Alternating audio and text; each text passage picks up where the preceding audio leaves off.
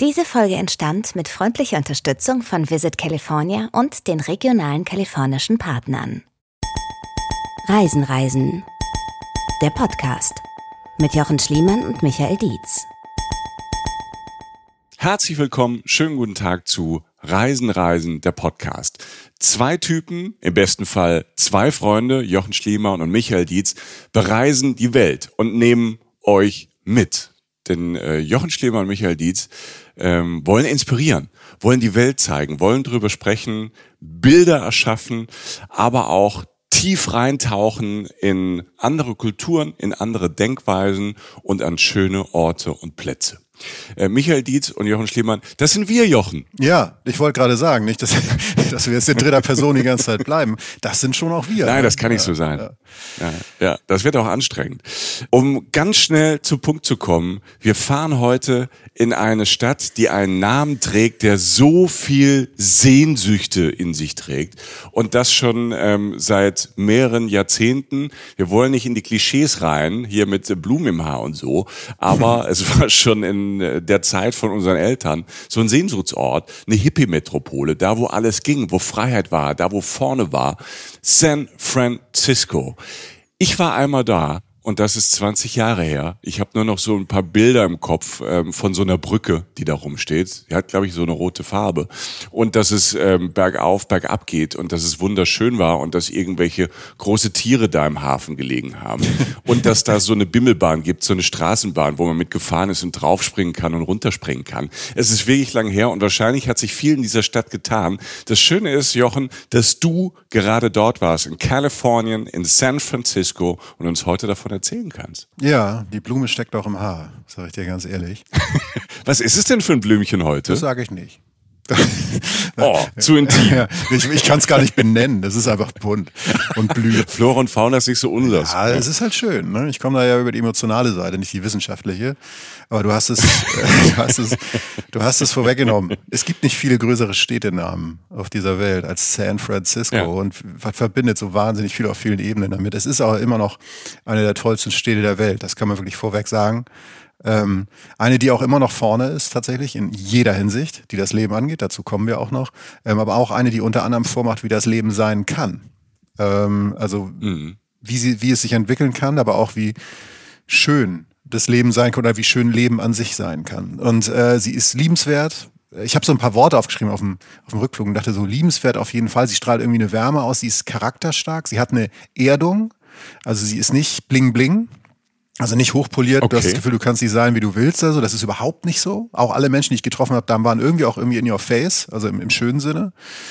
Und äh, sie ist extrem multikulturell. Sie ist teilweise fast dörflich, weil sie tatsächlich gar nicht so groß ist, wie man meint. Und sie ist natürlich extrem lecker. Ähm, das habe ich irgendwie, aus irgendeinem Grund hat es mich auch in die Richtung gelenkt, ins Kulinarische. Das würde ich jetzt überraschen. So Essen, Essen und so?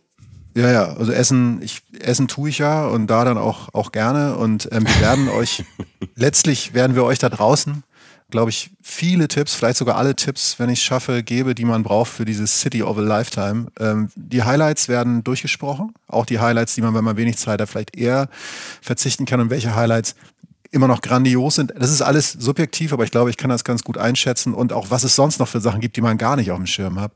Äh, über allem steht natürlich noch diese Brücke diese äh, rote Brücke, die derzeitig immer noch da ist, Michael. Die ist noch da? Okay, ja, schön. Die, die, haben sie nicht abgerissen und einen Neubau hingesetzt. Ach, mach mal was Neues hin. Wir machen einen Tunnel, mach die Brücke weg. Ja, die rostet doch, siehst du das? Die ist so rot. ähm, ja, ich habe hab in ja. Erinnerung, tatsächlich mit der Brücke, du wirst ja nachher noch drauf kommen, dass ich so fasziniert war ähm, von dieser Brücke. Und da gibt's ja auch ganz viele tolle Aussichtspunkte, mhm. äh, wo man dann stehen kann an der Brücke. Es gibt ja, die verbindet ja so eine, so eine Bucht oder zwei Buchten und dann gibt es ja verschiedene Orte.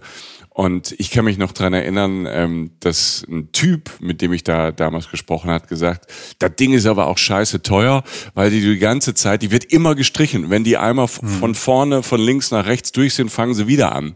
Ähm, ja. Weil du die immer wieder renommieren musst. Aber die ist ja auch schon sehr, sehr alt und äh, halt ja auch das Wahrzeichen dieser Stadt Die ist groß, die ist dem Wetter ausgesetzt, dass es San Francisco gibt, was immer noch vielleicht ein paar Leute überraschen wird, dass in San Francisco nicht immer nur die Sonne scheint und 40 Grad sind, sondern San Francisco ist sehr wetterabwechslungsreich, sag ich mal. Mhm. Und dem ist sie auch ausgesetzt. Und ja, es ist ein bisschen wie der Kölner Dom, wird eigentlich immer so ein bisschen irgendwo dran rumgebastelt an der Brücke. Aber sie ist äh, wunderschön. Wir haben sie noch nicht mal genannt, Golden Gate Bridge, Leute, aber der Name wird noch öfter fallen. Es wird auch nach Alcatraz natürlich gehen, das berühmteste Gefängnis yeah. der Welt, tippe ich mal. Ähm, wie gesagt, diese Tipps von ähm, Orten, von denen ihr vielleicht noch nie gehört habt, aber wir sind natürlich auch in der Stadt, in der die ganzen großen Firmen, die uns gerade irgendwie alle beeinträchtigen, irgendwie am Start sind. Sei es jetzt Twitter beziehungsweise X, sei es Google, das Silicon Valley ist um die Ecke, also ist auch in der Hinsicht eine mega spannende Ecke. Andere Sehenswürdigkeiten, die, die wir gleich alle noch sehen werden. Ja, äh, äh San Francisco, fang an. Ja, ja, ja genau, an. genau. Ich will, ich, genau. ich will rein, ich will da wieder hin. Ich will zurück. Okay. Ich will zurück in die Stadt. Let's do it. Werbung. Unsere Reisen-Reisen-Community fragt ja immer wieder nach Tipps für einen tollen Wochenendtrip.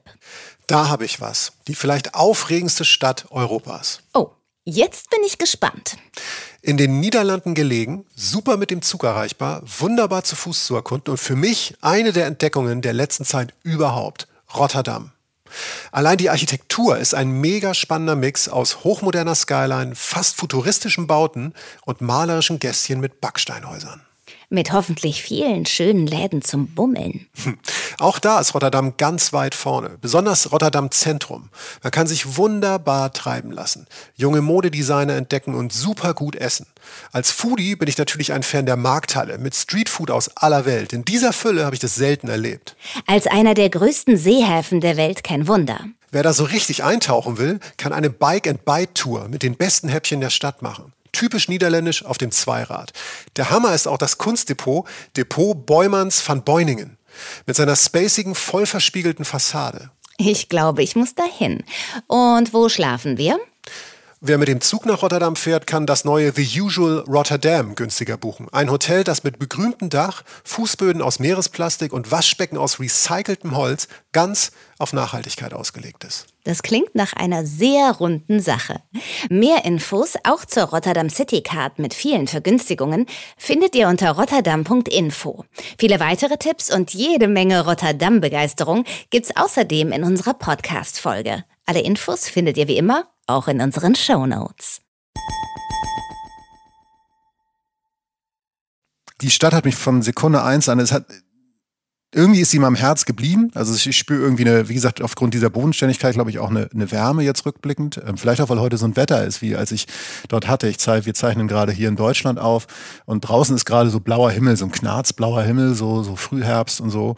Äh, wir finden uns sozusagen im Oktober 2023 äh, und ich war vor ein paar Monaten halt da und da war ähnliches Wetter an den Tagen, an ich da war, aber es war auch wechselhaft. Dieser Moment, von dem ich jetzt spreche, war bei so einem Wetter. Also ich komme an in San Francisco in der ähm, in der Abenddämmerung. Und ich war vorher, wie einige von euch da draußen vielleicht wissen, auf einem Roadtrip California. Denn ich habe einen Roadtrip in einem E-Auto gemacht durch Kalifornien, über den wir eine Folge gemacht haben. Das ist ein paar Monate her. Ähm, sehr schöne Folge übrigens. Ähm, also die bedeutet mir sehr viel, sagen wir mal so. Ich habe das Auto abgegeben am Flughafen und fahre dann tatsächlich mit dem Uber in die Stadt. Ne? Und äh, gleite so auf dem Rücksitz, also erster Kontakt mit San Francisco gleite auf dem Rücksitz über den Highway und der blaue Himmel färbt sich so langsam violett und orange, wir sagen Abenddämmerung. Als ich dann irgendwann vom Highway, als wir da abbiegen und durch Downtown San Francisco fahren, fällt mir eines sofort auf. Ich kann ewig weit sehen durch die äh, Straßenfluchten. Mhm. Wir sagen, wie auch in Manhattan oder New York City, da ist es ja auch so, da ist ja, das ist ja fast ein rechteckiges Muster, in dem die Straßen angelegt sind. Ne? Das ist in San Francisco auch so. Das heißt, du kannst durch diese Straßenfluchten sehr, sehr weit gucken. Es gibt nur einen Unterschied zu New York City. Du siehst eine hügelige Straße. Wie Michael gerade schon sagte, du gehst, fährst mal runter, mal hoch. Das heißt, es hat noch so ein welliges, äh, was zu diesem äh, Panorama dazu kommt, das so an mir vorbei huscht auf dem Rücksitz.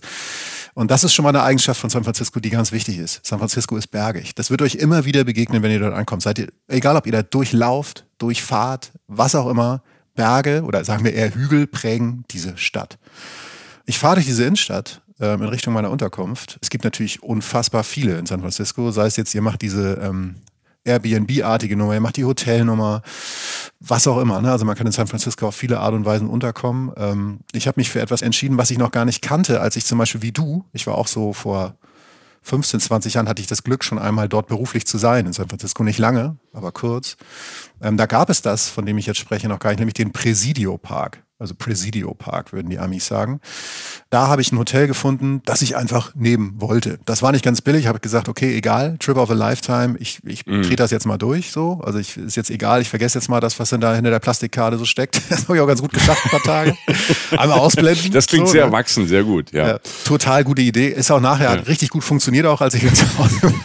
äh, nein, aber ähm, es ist, ich habe den Presidio Park gewählt. Erstens, weil ich die Gegend noch gar nicht kannte. Ich erkläre noch ein bisschen nachher noch ein bisschen genauer, was das ist, der Presidio Park. Park und weil, sie, weil der Park ganz nah tatsächlich an diesem einen meiner absoluten Top 10 Sehnsuchtsziele, und das ist wirklich so in meinem Leben war, der Golden Gate Bridge. Hm. Ich weiß nicht warum. Wir reden von Stahl, ne? also von Stahl mit einer Straße drauf. Ich kann es dir nicht beantworten, aber fast nichts strahlt für mich mehr Fernweh aus als diese Brücke. Okay. Und äh, ich weiß nicht, sie ist ja auch, sie ist ja auch wunderschön und ich finde, sie hat halt, wenn man die Bilder sieht, auch immer was Mystisches mit den Wolken, mit dem Nebel. Ne? Sie hat irgendwas Verbindendes. Sie ist schon, seit wir Kinder sind, äh, ist sie schon da. Sie war schon immer in unserem Leben. Sie hat mhm. irgendwas mit Amerika, was mit Aufbruch, mit vorne, mit modern. Auch, ne? also ich, mir ja. fällt da auch viel für zu ein, irgendwie jetzt so spontan, ja. wenn man, wenn ich die Murmel in meinem Gehirn mal drehen lasse. Ja, also es ist, du weißt ja, ich denke da ja auch sehr unlogisch, was äh, Lieblingsziele angeht. Also ich bin da ja tatsächlich so manchmal. Ich arbeite so sehr viel mit dir, ja, und lebe ja. mit dir. Ich weiß das, ja. Sagen wir so, wir ergänzen uns gut. Äh, also, äh, aber das ist, äh, es ist einfach so. Es ist tief tief in meinem Bedürfnis gewesen, diese, diese Brücke zu sehen irgendwann mal in meinem Leben. Und äh, ich hatte jetzt schon einmal kurz die Möglichkeit, da war aber schlechtes Wetter damals. Und äh, habe jetzt gedacht, komm, jetzt gebe ich mir die volle Dröhnung. So, wir sind immer noch auf dem Weg dahin. Wir fahren an der, äh, also an diesen Straßenschluchten vorbei, die man wahnsinnig lange durchgucken kann durch diese, diese hügelige Innenstadt. Die Ampeln leuchten so rot, gelb, grün und so. Die, die Straßen leuchten, gewinnen so langsam an, an Kraft, weil halt es generell dunkler wird. Wir fahren an der City Hall vorbei, ähm, an Cathedral von St. Mary. Übrigens ein mega krasses Bauwerk. Ähm, Cathedral von St. Mary, auch schon zwei Besichtigungstipps sozusagen auf, auf dem Hinweg schon mal sein kurz gegeben. Aber ich habe halt dieses andere ähm, Ziel. Und mir wird langsam so klar, dass wenn das jetzt alles funktioniert und ich nicht in irgendeinen Stau gerade, was immer gut sein kann in Amerikas Städten, dann werde ich vielleicht gerade, wenn die Sonne, dieser Feuerball am Himmel versinkt, irgendwie werde ich genau da ankommen. So. Mhm. Jetzt springt wieder mein Idealismus Reisegehen an und ich sage, das muss doch irgendwie klappen. Und wir fahren ähm, an vielen Kreuzungen vorbei, an vielen Straßen, Geschäften, Leuten. Und es wird irgendwann so ein bisschen grüner. Und wir fahren halt in einen Park rein, der verdammt groß ist, wie ich relativ schnell merke, auch manchmal so ein paar Hügel hat. Und der heißt Presidio Park. Und hinter den Häusern, wieder mal so in den Straßenschluchten, aber die sind viel kürzer, weil, weil, weil wir uns so langsam dem Wasser nähern, irgendwann blitzt die so durch. Also so, weißt du, wenn du so fährst und dann so eine Millisekunde rechts schon was aufflackert, wo, wo du mhm. eigentlich hin willst, denkst, oh Gottes Willen, scheiße. Herz hüpft, ne? So, Alter. Gerippe aus Rost, Stahl, wie gesagt, mehr ist es ja nicht. Ne? Ja. Und da wieder durch, durch so eine kleine Lücke von Häusern durch und wir werden langsam langsamer und ich, ich steige aus und denk so, Alter, die Sonne geht fast unter, ich muss jetzt, ne, ich renne in die Rezeption meines Hotels. Da stehe ich, weiß noch, ich weiß noch eine Sache, der Typ sah verdammt gut aus, war gut gekleidet, war jung, also einfach alles, was ich nicht war. Und sagte so, äh, auf Englisch natürlich, guten Tag, Mister, möchten Sie einchecken? Ich leg Pass und Kreditkarte hin, stell meinen Koffer ab, renn raus, also frag ihn erst, wo ist der Hinterausgang? so, ja, da, renn hinten raus und renn in den Hinterhof, über eine Straße noch an so einem kleinen Haus vorbei und so.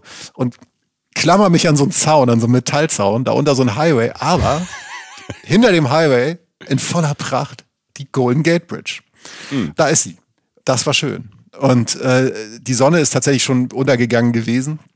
Also du warst, obwohl du für deine Verhältnisse schnell warst, halt wieder viel zu langsam. Ja, ja, natürlich. Also ich habe es eigentlich hingekriegt, aber, es war, aber es war trotzdem sehr schön, weil der, der Horizont, der Horizont leuchtet ja noch richtig, so dieser Sonnenuntergangskram. Ne? Also du hast so irgendwie so orange mhm. vom schwindenden Licht, dann nach oben wird es erst so hellgelb, hellblau und dann dunkelblau und oben leuchteten schon so ein paar Sterne. Ich würde sagen, ich hatte das Glück einer relativ klaren, eines klaren Abends in San Francisco. Das ist, und das sei jetzt schon mal gesagt, nicht immer der Fall. Also San Francisco ist eine Stadt, in der es oft regnet und der es auch kühler ist, als viele meinen. Wir reden hier nicht von, also Michi-Styles, von wegen Hawaii-Hemd, Badehose, Flipflops, fünf Tage. Kann man machen, wie Michi? Das ist, das ist halt mehr so LA, ne? LA und San Diego, genau. wenn man an Kalifornien denkt. Und San Francisco ist halt einfach im Norden von Kalifornien.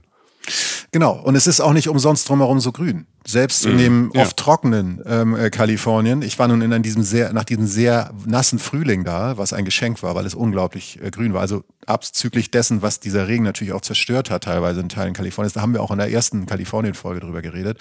Aber es war halt, im Nachgang ist es unglaublich grün gewesen. Ist es in San Francisco relativ oft so. Und das heißt, ich stehe in diesem schwindenden Licht und sehe halt diese schwarzen Hügel äh, über dem Wasser auf der anderen Seite der Bucht des, des Wassers, des Meers praktisch. Ähm, und, und ich sehe aber noch hier rot. Wie gesagt, es ist so ein Rostrot und sie wird beleuchtet von hunderten von Straßenlaternen. Die sind so wie so eine Perlenkette, sieht das aus, als wenn die da so raufgehängt sind. Und die ziehen sich von links nach rechts. Darunter schieben sich dann Scheinwerfer durch. Das sind natürlich diese hunderten von Autos, die da halt minütlich rüberfahren. Das ist ein Verkehrsort. Also die, die verbindet einfach ähm, Teile von San Francisco mit dem Umland. Ganz wichtiger Verkehrsweg. Die Brücke ist groß. 2,5 Kilometer lang eine der längsten Hängebrücken der Welt. Und diese Pylone, das Wort habe ich mir tatsächlich rausgesucht, das weißt du, andere nicht. Also die Pfeiler, mhm. also diese Dinger, auf denen das steht, sind 227 Meter hoch. Also auch immer noch eine der größten Brücken der Welt. Aber vor allen Dingen ist sie halt schön. Und sie ist majestätisch und sie ist das Abbild für mich einer Brücke, vielleicht die Brücke überhaupt. Man kennt sie und da habe ich dann auch drüber nachgedacht, das schoss so durch meinen Kopf aus so viel Serien, Film, Videos. Sie ist ja sogar auf unserem Buch drauf, auf dem Reisen-Reisen-Buch drauf, als Symbol Stimmt. für Reisen, ja. für Fernweh. Ja. Da haben wir mit dem Verlag noch überlegt, was könnte denn jetzt Fernweh als Bild so ausdrücken? Und da haben wir so ein paar Symbole genommen. Und natürlich was mit Essen und so, aber halt auch die Golden Gate Bridge. Weil wir sagten, Amerika muss rein. Irgendwie, das ist so ein Symbol für Fernweh. Ja, und es ist, äh, wie gesagt, es ist kaltes Metall, aber es wurden gerade in dem Moment Träume Realität und es war einfach schön, das mit ganzen Sinnen zu erfahren. Und dir fallen dann auch immer noch so andere Sachen auf, nämlich zum Beispiel, dass auf der anderen Seite dieser Brücke, ich befinde mich ja sozusagen im Kern von San Francisco und gucke auf sie, ist relativ wenig Licht zu sehen. Das heißt, also du hast ja oft, wenn du so eine Stadt oder eine Gegend in Dunkel fällt, siehst du ja auch an den Lichtern, wo sich so Siedlungen ranken, an den Ufern oder auf den Bergen oder so. Ne? Du siehst einfach, wo die Straßenlichter sind. Fast kein Licht. Da ist Natur da kommen natürlich andere Städte und andere Orte, auch sowas wie Oakland und so, auch eine sehr spannende, sehr spannende Stadt. Aber es ist erstmal grün da, wie ziemlich viel Grün um diese Stadt herum ist. Und ähm, letztlich verbindet die Golden Gate Bridge San Francisco mit dem Marin County, und im Norden von Kalifornien, wo halt diese riesigen Bäume stehen, wo das Abenteuer mal Kalifornien nochmal ganz anders wird und so. Und sie führt über diese Meerenge, von der Michi schon gesprochen hat. Auf der einen Seite liegt, also von mir aus gesehen, links liegt der Pazifik, also der große Pazifik, der Ozean, und rechts liegt die Bucht von San Francisco, inklusive Alcatraz, also dieser Gefängnisinsel. Mhm. Die Stadt kommt dann irgendwann. Ja, es war ein extrem äh, schöner äh, Moment. Das Wasser war auch sehr gnädig, sehr ruhig in dem Moment. Es ist auch ein Schiff drunter äh, durchgefahren, was nochmal deutlich gemacht hat, wie groß diese Brücke ist, weil das Schiff aussah wie so ein Spielzeugschiff. Und irgendwann kam ich dann so zu mir nach der ersten Euphorie und merkte so, Alter, mir ist kalt. ich halt sofort rausgerannt bin. Keine Jacke an und San Francisco ist kälter, als man meint. Das wird euch, irgendwann wird euch kalt sein in San Francisco. Angenehm kalt, aber es ist kühler, als man meint. Und ich bin dann äh, reingegangen und ähm, da stand dann der Kollege vom Hotel und guckte mich so an. Und äh, naja, er hat so, sagen wir so, er, er war jünger als ich, eindeutig, aber ich glaube, er kannte das. Er meinte, also, ne, also es war so relativ klar, dass er das schon öfter erlebt hat, dass Leute einfach völlig ähm, äh, die Logik erstmal ausklinken, wenn sie diese Brücke sehen und die einfach unbedingt sehen wollen. So. Mhm. Und äh, ich bin dann beseelt äh, noch kurz was essen gegangen äh, in einem sehr guten mexikanischen Restaurant, das heißt Colibri. Also wenn ihr Presidio Park Colibri googelt, ich fand's mega. Du weißt, Michael, immer wenn ich in Amerika bin, esse ich gerne mexikanisch, weil die das da einfach können. Und weil da viele Leute leben in Amerika, die einfach geiles mexikanisches Essen machen können. Weil das Ding ist, also in Deutschland, finde ich, habe ich bisher selten richtig gute Mexikaner erlebt und Mexikanerinnen. Ja. Also, in, also ich meine es Restaurants. So. Ja, ja. Ähm, das kommt dem manchmal schon sehr nah, wenn man, das ist so ein bisschen, das klingt jetzt so versnoppt. Ne? Wenn man mal in Mexiko war, ähm, und ich hatte schon das Glück, dann ähm, weiß man halt, wie das Essen da sein kann. Und wenn ich das dann, keine Ahnung, in Köln, Stuttgart, ähm, Hamburg und Berlin immer mal wieder versucht habe, war das immer nur so Mittel. Und ähm, tatsächlich ist es so überall in den USA, das hat natürlich mit der Nähe zu tun und ist es halt das mexikanische Essen jetzt nicht eingedeutscht, sondern einfach authentischer und cooler. Ja, genau. Ich hatte das, glaube ich, in einer anderen Folge schon mal gesagt, dass Freunde, die ich aus Amerika habe, die essen hier halt gern türkisches Essen, weil einfach mhm. Die Türkei hier näher ist und viel mehr Menschen ja. hier leben, die das authentisch herstellen können. Und in Mexiko ja ist nah in den USA. Viele Mexikaner leben in den USA und so. Also es war einfach geil. Also es war einfach tolles Essen. Jojo ist glücklich, legt sich ins Bett, schläft ein und hat Bock halt auf die nächsten Tage. So. Jojo ist Jochen wenn er über sich selbst spricht, so, ähm, ja, nennt er sorry. sich manchmal so. Ja. ja, ja. ähm, Jojo. äh, Wir sind Frage. heute viel in der dritten Person. Keine Ahnung, was was mit San Francisco zu tun hat. Vielleicht äh, finden wir das noch raus in der Folge. Vielleicht mit dieser Hippie-Sache. Ich, oder, äh, oder, oder, ja, weiß nicht, oder alleine reisen, dass man immer in der dritten Person von sich spricht, mache ich aber gar nicht so oft. Also es antwortet auch selten jemand, wenn ich mich in der dritten Person anspreche. Also das, alle, alles noch nicht funktioniert. Auf jeden Fall, äh, grundlegende Fragen kurz zu klären. Wie kommt man durch San Francisco? Das erste habt ihr gerade schon gehört, Uber. Ähm, Uber kennen jetzt wahrscheinlich schon viele, ist diese, ich sage jetzt mal ganz platt, erstmal eine Alternative zu Taxis. Also ne, Leute fahren einen rum mit einem anderen System, das man mit einer App bedienen kann und ist einfach mega praktisch, mega convenient, würden die Amis sagen, weil es einfach sehr gut funktioniert. Ne? Du hast halt, gibst eine genaue Strecke ein. Das ist in San Francisco komplett normal. Also das so verkehren da Menschen. Also mhm. ähm, es ist sogar so weit, dass es ähm, zwar vor 20 Jahren, als du da warst und ich auch kurz, war gefühlt die Hälfte aller Autos Taxis. Und das mhm. ist nicht mehr so. Es gibt noch okay. ein bis zwei Taxiunternehmen. Uber hat das komplett erledigt, das Thema, weil es einfach praktischer ist. Und es ist natürlich auch günstiger, aber es ist vor allen Dingen so, dass du gerade als Mensch, der dort reist und sich nicht perfekt auskennt, gibst du einen Ort ein, gibst ein, wo du losfährst und dann ähm, hast du den exakten Preis, kannst einen Trinkgeld per App. Also es ist alles, es ist alles relativ einfach. Und ich komme gleich noch zu Sachen, die nicht so praktisch sind oder nicht so gut sind, aber es ist erstmal relativ convenient für Leute wie uns. Ähm, okay. Und was in San Francisco, und das war tatsächlich nicht immer so, wenn ich mal Uber in meiner Welt probiert hat, ähm, mega cool ist an Uber, ist, du lernst verdammt viele Leute kennen. Also ich fasse das mal musikalisch zusammen, was ich in den, in den Tagen überhaupt kennengelernt habe. Ich habe also was mir allein musikalischer Musik empfohlen wurde, von den Leuten meistens, wo sie ihre Wurzeln haben, sag ich mal. Ich habe brasilianischen Pop gehört. Ich habe chinesischen Hip-Hop gehört. Ich habe mexikanischen Hip-Hop gehört. Ich habe einen irischen Gottesdienst in voller Gänze gehört in einem Uber und ich habe okay. Whitney Houston gehört. Also wir sagen, du, du triffst verdammt viele Leute mit verdammt vielen unterschiedlichen Geschichten und äh, lernst relativ viel über die Stadt, weil du mit den Leuten redest. Und da halt auch diese Freundlichkeit, diese Offenheit, aber auch so ein bisschen diese Direktheit so mitkriegst. Also das habe ich da so so erfahren und das ist für eine Städtetour in dem Sinne mega cool. Auch übrigens, weil äh, es alles auf Kreditkarte geht, man erst später sieht, was kostet. Äh, aber es ist im Vergleich zu anderen Preisen nicht so teuer. Es hat natürlich wie alle großen Unternehmen sind, das sind nicht alles karitative Dienste, das sind nicht alles liebe Menschen. Ja. Ähm, da fahren Leute mit ihrem Privatwagen ähm, äh, rum. Das, das ist völlig okay, aber viele Leute haben erzählt, dass sie inzwischen in San Francisco und auch in ganz Amerika oft zwei Jobs haben. Das ist da schon relativ normal, dass Leute ein mhm. bis zwei bis drei Jobs haben. Und einer davon ist dann Uber, weil sie dann halt in den Off-Zeiten telefonieren können mit den Lieben oder so oder halt ihr Auto nutzen können, um Leute rumzufahren. Was in dem Sinne eine coole Ergänzung ist für das System, wie Leute da halt irgendwie leben oder leben müssen, weil das Geld mit einem Job nicht reicht. Aber Uber wird, ich prophezeie mal, wahrscheinlich je größer sie werden, nicht zwingend die Gehälter anheben das glaube ich auch nicht. Nee. Und das sei einfach nur gesagt. Es ist einfach nur ein Weg, dort rumzukommen. Es gibt noch bessere, die viel mehr Spaß machen, aber das ist so sozusagen die Taxi-Alternative und es ist etwas, was euch auffallen wird, wenn ihr nach San Francisco kommt. Es gibt viel weniger Taxis, als ihr meint. Gebt Trinkgeld. Das gilt in Amerika immer. Das gilt vor allem bei Uber und das ist auch okay. Das heißt nicht, dass wir alle unendlich steinreich sind, aber daran wird so ein Urlaub, wenn man sich ihn leisten kann, glaube ich, nicht scheitern. Mhm.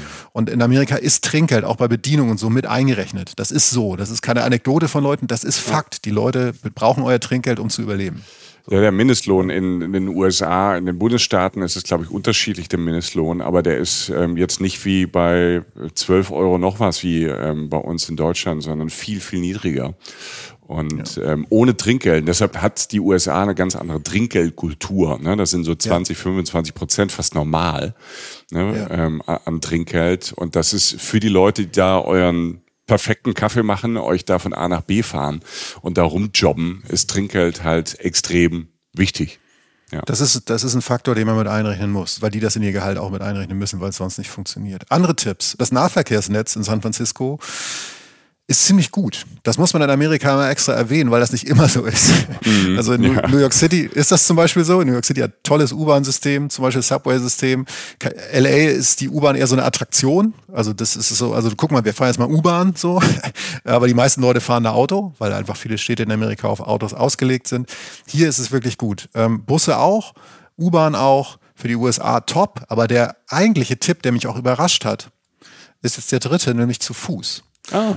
Hm. Ich bin wahnsinnig viel zu Fuß gelaufen. Äh, auch, auch Berg hoch, Berg runter? Ja, ja, das war körperlich drin. Ich habe Pausen gemacht, kennst mich ja, ne? Das äh, muss. Nein, was geht? Pausen heißt bei Jochen auch so einfach so, so halb auf so einer, äh, durchgeschwitzt auf so einer Bank hängen und halt ja. wirklich minutenlang halt ähm, ein- und ausatmen ganz tief. Ne? Genau, und sonst nicht bewegen. Nee, aber ja. das geht von Viertel zu Viertel, ähm, weil San Francisco, der Kern und die Stadt, um die wir dir jetzt eigentlich hauptsächlich reden, ist gar nicht so groß, wie man meint. Also so groß auch wie der Name strahlt. Die ist gerade mal elf mal zwölf Kilometer groß. Das ist nicht so viel. In der wirklich Kernstadt leben so 850.000 Leute. Das ist jetzt auch nicht der Wahnsinn.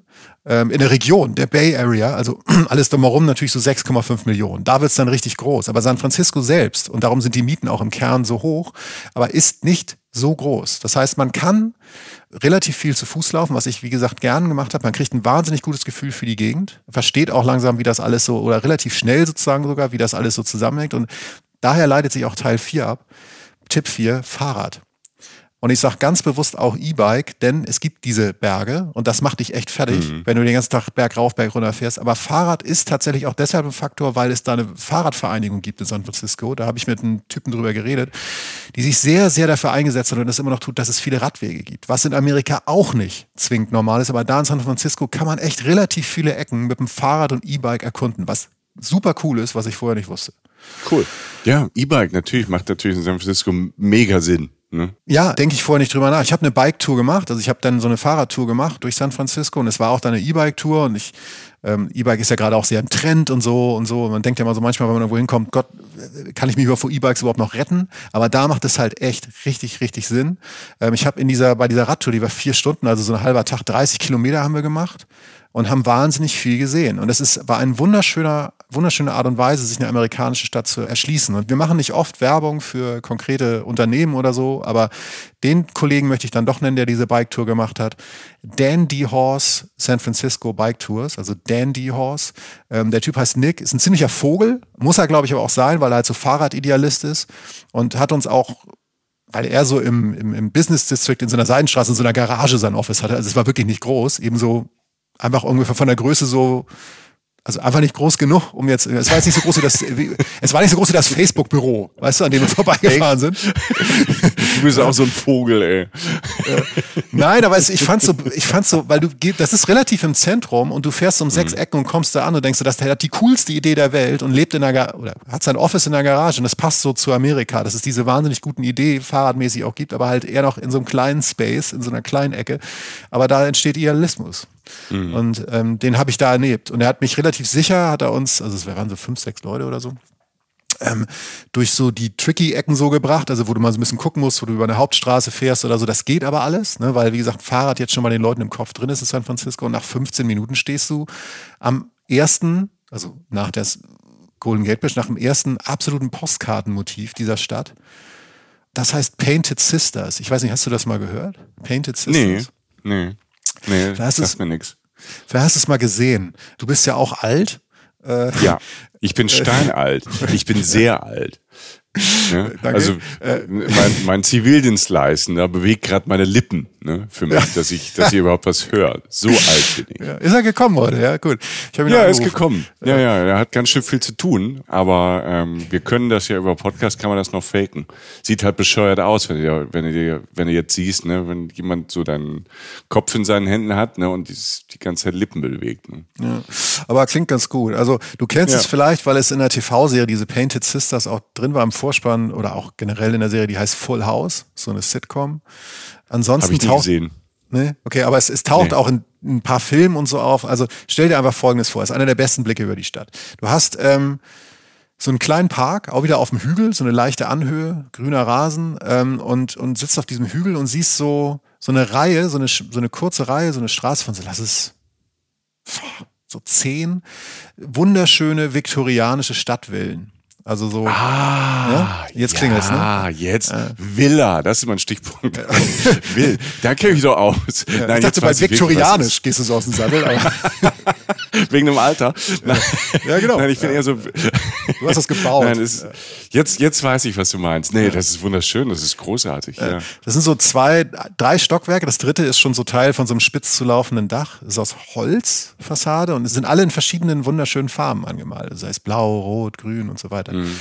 Und es sieht schön, niedlich, fast beschaulich aus, fast wie so ein kleines Dorf.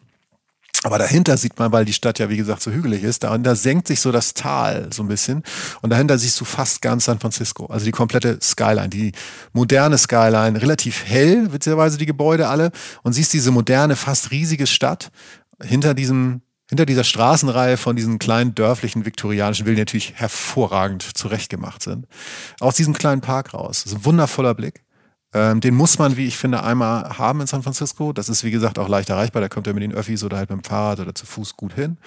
Und ähm, da sitzen dann auch Leute, das ist jetzt eben, das ist das Schöne an San Francisco, da sitzen, da ist da nicht so ein Fotospot, wo sechs Busse halten, sondern da sitzen einfach Leute und lernen oder essen was oder spielen mit ihrem Hund. Wir sagen, du bist irgendwie, obwohl das einer der Main Spots ist, noch irgendwie im Leben drin. Du hast das Gefühl, diese Stadt lebt einfach vor sich hin und du gehörst dazu. Das ist ganz oft in San Francisco so.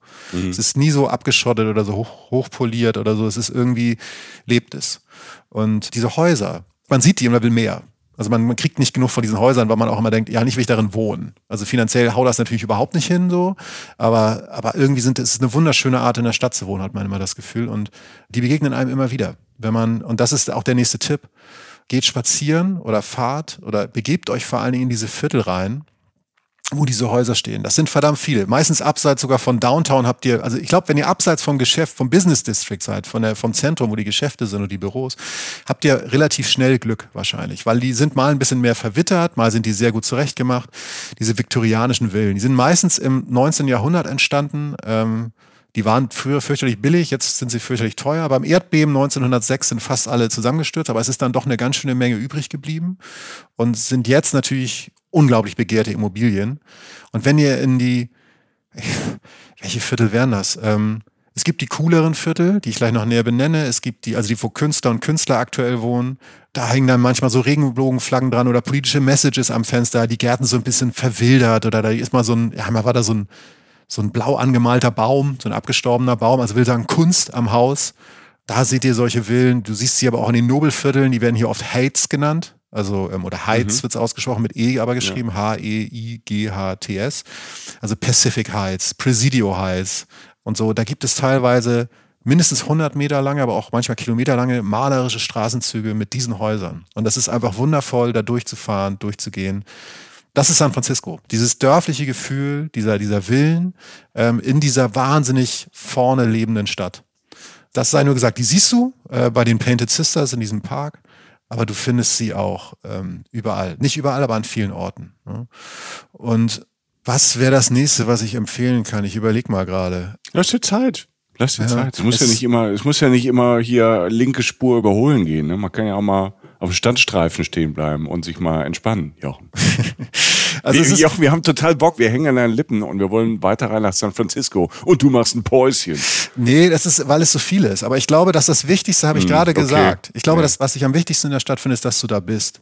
Es ist nicht nur am Abgehetzte der, der, der Sehenswürdigkeiten, da zu sein oder einfach mal spazieren zu gehen. Ich, ich bin mit dem Fahrrad vorbeigefahren, zum Beispiel an den Zentralen von Apple, Facebook, Intel, Uber, Twitter. So. Okay. Boom. Ne? Also die sitzen natürlich unter anderem auch im Silicon Valley, das ist ja nur eine Stunde davon entfernt. Ne? Also die, die, Ecke auf der Welt, wo sowas alles erfunden und vorangetrieben wird und so. Ich finde die Läden auch, alle auch nicht geil, also jetzt nicht durchgehend oder blind, aber es ist abgefahren zu merken, dass das da alles ist. Also du fährst einerseits an Twitter und Facebook und so vorbei, du fährst aber halt auch durch mhm. diese Viertel mit diesen wunderschönen Villen und ich weiß noch, und das war, das ist witzig, da, da, da bin ich durch dieses Viertel gefahren mit diesen Häusern, das war eins der reicheren Viertel und dann fährt so ein Auto kommt von rechts ein Auto über so eine Mini-Kreuzung, nicht mal eine Ampel, einfach so ein, wie in so einer Vorstadt, so eine kleine Kreuzung und ich fahre da mit dem Fahrrad lang. Kommt von rechts und das Auto rollert ziemlich langsam und rollt aber immer weiter und rollt auf die Kreuzung auf und bleibt mitten auf der Kreuzung stehen. So. Ne, ich so, deutscher Beamten, so, wollte mich schon wieder aufregen, was macht er da, warum tut er das, das ist doch nicht richtig und so, ne? Fährt er kopflos vor sich hin. Ne? Ja, tut er tatsächlich, denn da sitzt keiner drin. Ey, ah, diese, diese Robo, Robotaxis oder Dinger, die ja, da rumfahren. Fahr fahrerlose Autos. In San Francisco ist das teilweise schon in Gegenden erlaubt. Zumindest als ich da war gewesen. Okay. Das heißt auch wieder Science Fiction. Also da gibt es dann die mhm. ersten Versuche, dass die Dinger wirklich führerlos durch die Gegend eiern, was offensichtlich noch nicht so richtig funktioniert. also ich konnte noch bremsen. Äh, okay. Aber das war, das ist, das bringt es auch ganz gut auf den Punkt. Du bist wahnsinnig weit vorne in einem malerischen, dörflichen Wohnviertel und es funktioniert noch nicht so ganz, aber das ist die Stadt, die das dann halt tut tut. Ne? Amerikas Küsten, ganz okay. weit vorne. Was ich in den letzten Jahren und gerade nach der Pandemie ähm, gelesen habe, dass ne, auf der einen Seite San Francisco diese Hightech-Stadt ist. Du hast eben gesagt, das Silicon Valley ist nicht weit. Ja und äh, die ganzen großen Firmen sind da. Es ist total modern. Es hat aber auch diesen, diesen wunderbaren Flair mit diesen, mit diesen alten Häusern. San Francisco ist einfach ein Lebensgefühl. Ich kann das von damals, von vor 20 Jahren zumindest noch so ein bisschen fühlen. Das Nachtleben war ganz großartig. Die Leute waren nett. Dieser Vibe hat einfach total Spaß gemacht. Auch vor allem abseits von diesen großen Sehenswürdigkeiten fand ich das sehr, sehr nett und freundlich und es hat Spaß gemacht und ich ganz oft stand ich da, hatte den Mund weiter aufgerissen ähm, und, und, und habe gestaunt und hatte großen Spaß. Und dann liest man natürlich von der Fahne immer und da muss man natürlich immer so manchmal ein bisschen aufpassen, wer was wie schreibt mhm. ne, und darüber berichtet, dass San Francisco auch ähm, das eine oder andere Problem hat mit dem Gap zwischen arm und reich. Also man liest immer viel von, in der, in, die Innenstadt hat Probleme, weil da viel leer steht. Mhm. Es gibt viel arme Menschen. Wie hast du das erlebt? Das ist nicht zu leugnen, das ist so, ja. Und ich habe witzigerweise jetzt auch wieder mit dem Uber-Driver da länger drüber gesprochen, ähm, weil es da dann auch um Geld ging und auch wie, wie viel Jobs er hat und wie das so bei uns ist in Europa und so. Und da haben wir uns halt einfach unterhalten, was man so macht, wenn man ein Gehirn hat. Und er meinte, die Leute sagen immer, wir haben Obdachlosenproblem in den USA und auch in San Francisco. Er sagt immer, wir haben Milliardärsproblem. Und ähm, das fand ich ganz schön, dass er es so rumgedreht hat, weil das Problem ist ja nicht zwingend, dass jemand kein Obdach hat, sondern der hat schon Probleme genug, sondern das Problem ist, dass jemand, der zu viel Geld hat, sich so viel Sachen kauft und damit Leute verdrängt, die nicht so viel Geld haben. Und ähm, das ist in Amerika, nicht nur in San Francisco. Ich habe es in San Francisco zum Beispiel nicht extremer erlebt mhm. als in anderen amerikanischen Küstenstädten wie New York City oder so. Aber das ist ja auch subjektiv, das möchte ich keinem absprechen. Aber yeah, ja, Amerika yeah. ist uns auch da voraus, aber so ungefähr würde ich das beantworten. Ja. Amerika ist uns einfach an den Küsten voraus mhm. und auch, auch manchmal auch im negativen Sinne. Und Kapitalismus wird in Amerika zu Ende gespielt. So, ganz einfach. Und, äh, und das hat dann auch solche Auswirkungen. Ja, ja, das ist ja auch ganz spannend, wo uns dieser, dieser Spätkapitalismus mit seinen Blüten halt dann irgendwo hinbringt. Und ähm, ja, das sind halt so Auswüchse, die man dann ähm, gerade in modernen großen Städten halt einfach spürt.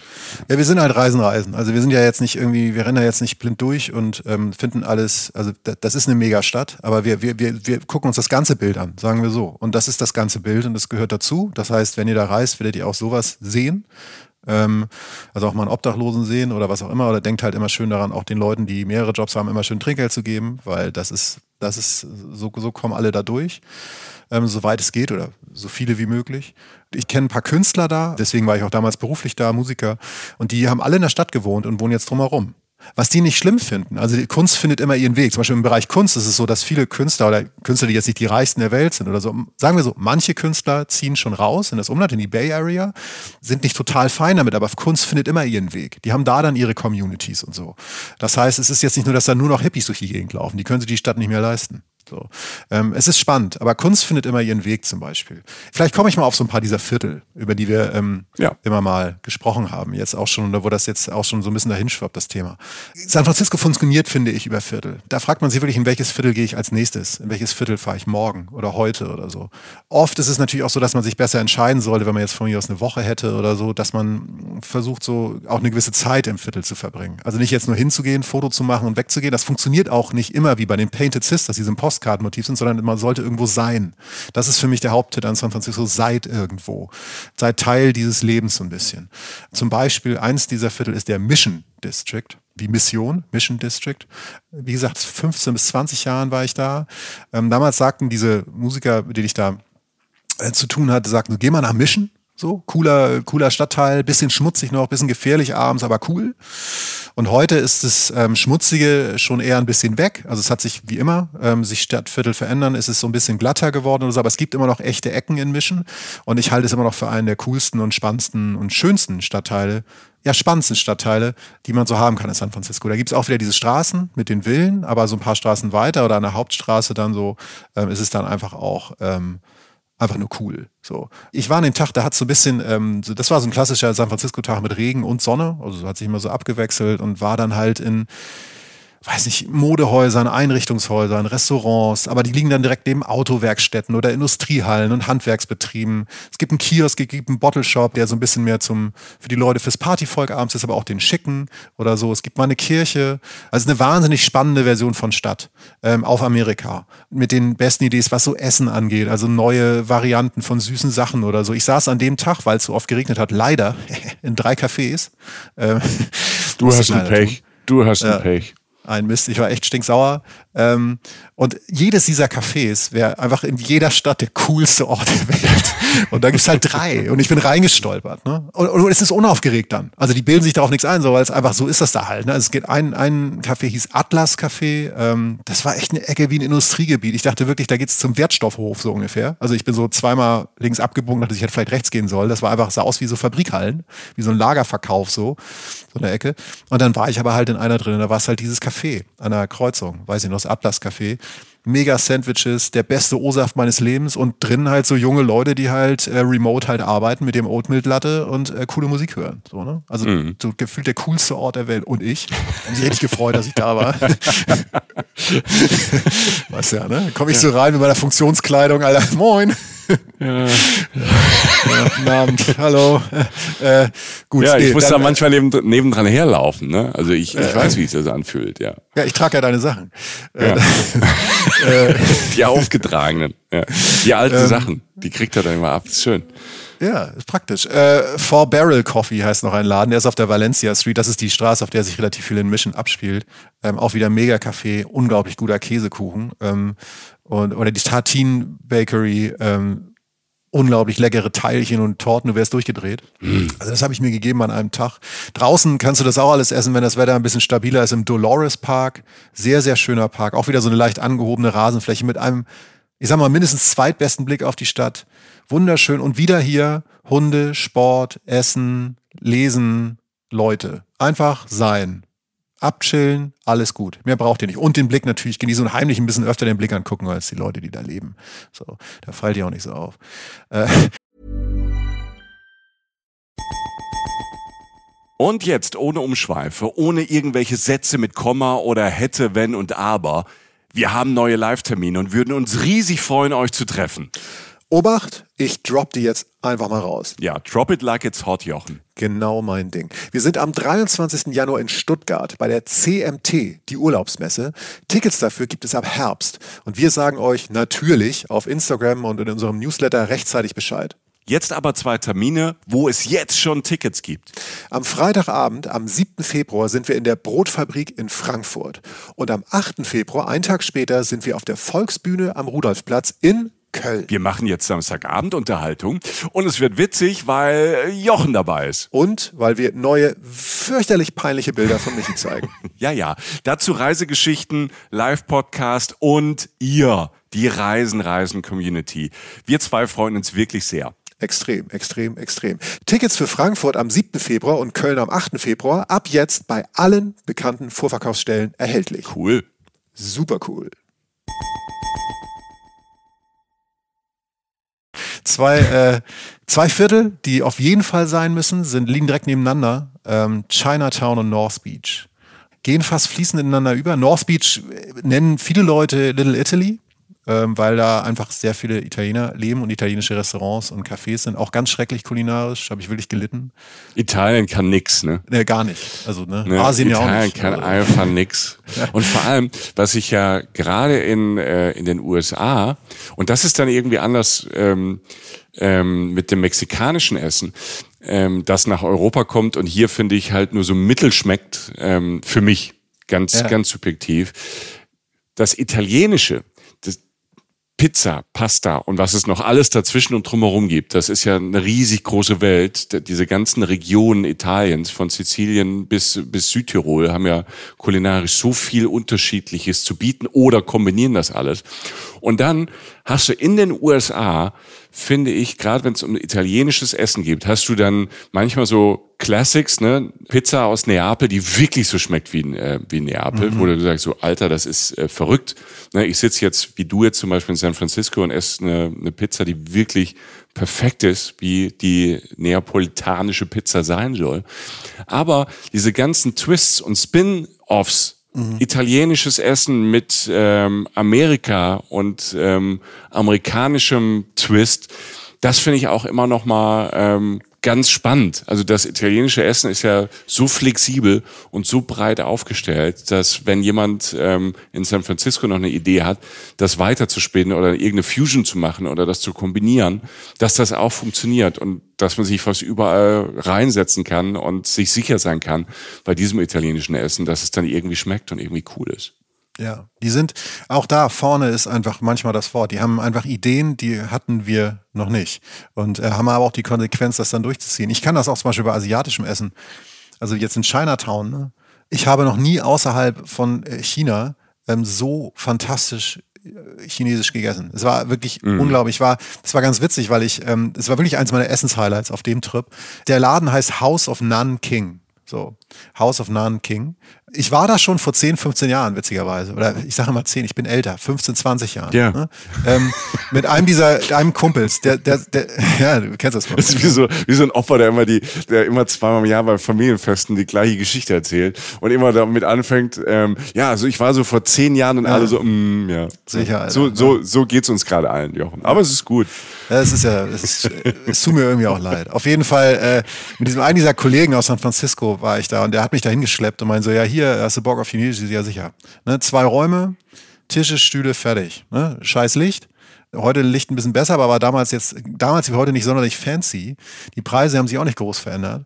Und es ist auch eine Sache immer noch dasselbe, als ich da dieses Mal reingegangen bin. Du bestellst, also ich, ich irgendwie liegt das vielleicht auch an meinem Wesen, aber ich habe nie bestellt, als ich da war, sondern mir wurde immer gesagt, was ich esse. Von einer sehr dominanten äh, chinesischen äh, Kellnerin. Ja? Uh, you want eat? Ja, ja. Ähm, ne? Und you like mushrooms? Uh, ja. You like meat? Uh, sometimes. Okay, you take mushroom, sesame chicken. Ich so, okay, äh, alles klar. Dann nehme ich wohl Mushroom, dann nehme ich wohl Pilze und das Sesam Chicken. so.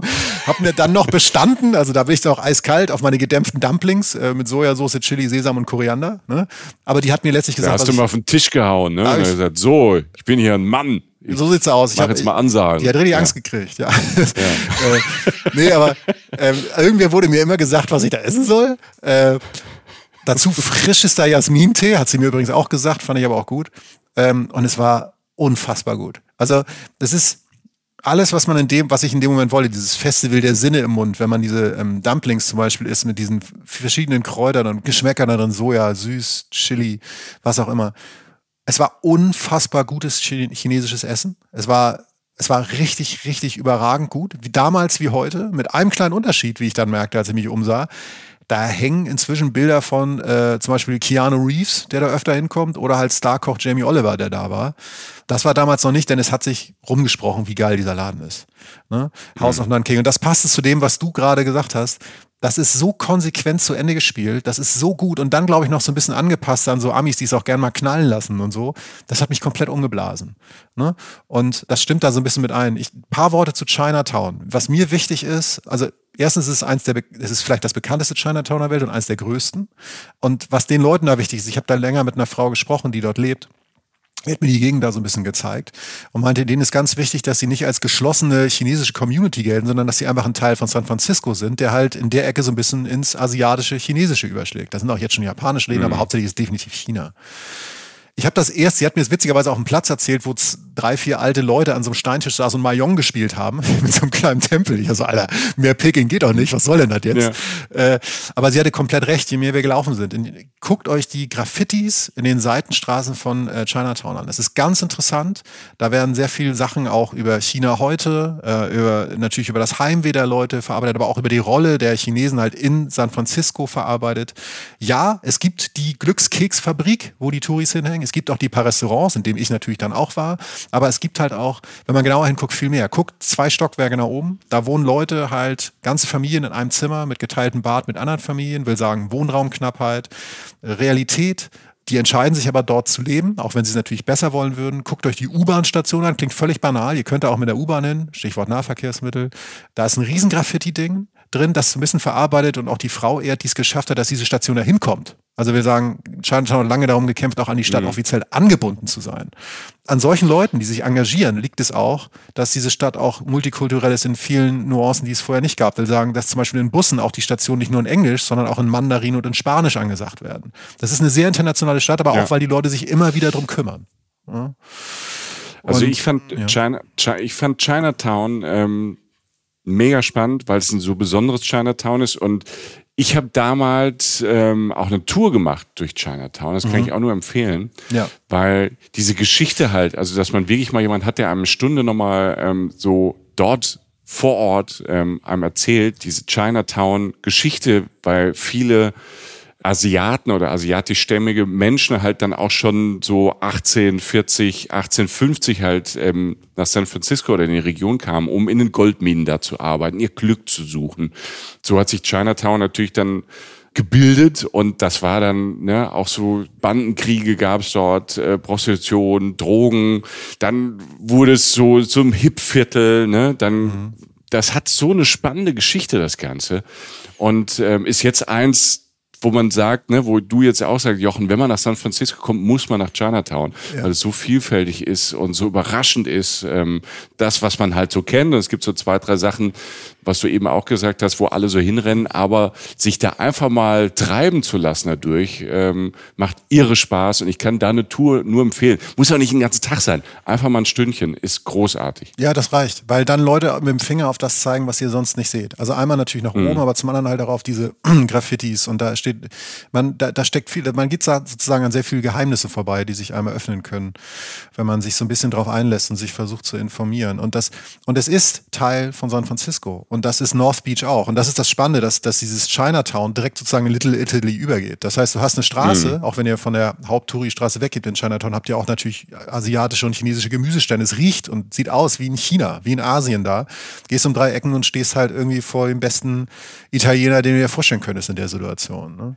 Ähm, zwischendurch ist da noch eine Info gegeben, genau neben dem Haus auf Nanking, neben diesem Restaurant, steht so ein grünes Gebäude, der Columbus Tower. Ähm, auch so ein Postkartenmotiv. Wenn ihr da richtig ähm, auf die richtige Seite der Straße steht, habt ihr sowohl den Columbus Tower im Bild als auch so eine, die Transamerica Pyramid heißt die. Transamerica Pyramid ist ein ganz futuristisch ausgesehenes, aussehendes Gebäude, so eine Mischung aus Futurismus und 80er Bausünde, also so eine, so eine Pyramide als Hochhaus sozusagen. Also sieht schrecklich unschön aus. Und der Columbus Tower ist so ein grün verwittertes Ding. So ein grün verwittertes, wunderschönes Gebäude, was so aussieht auch wieder wie zwischen Geschichte und auch so ein bisschen Science Fiction. Da sitzt die Produktionszimmer von Francis Ford Coppola drin. Ähm, der, typ, ne, der Typ, der der Pate, Apocalypse Now und so gemacht hat. Also einer der geilsten Filmemacher ever, würde ich jetzt mal sagen. Und es ist ein sehr, sehr schönes äh, Gebäude. Ähm, Columbus Tower. Gar nicht groß, ist so ganz schmal an einer Kreuzung und wird dann so ein bisschen breiter, weil es so mit den beiden Straßen, die davon abgeht, sich so mit öffnet. Sehr, sehr schönes fotogenes Gebäude, was auch ein schöner Blick ist. Aber Worum es eigentlich ging, war ja, dass du von Chinatown nur ein paar Schritte nach Italien sozusagen gehst, nach North Beach, Little Italy. Und das ist ähm, auch ein geiles Viertel. Also totales Szeneviertel, mega Plattenläden, beste Auswahl in den Plattenläden übrigens, viele Bars, immer mal wieder eine kleine Graswolke, die so an dir vorbeifliegt, also so ein bisschen so die Ecke so.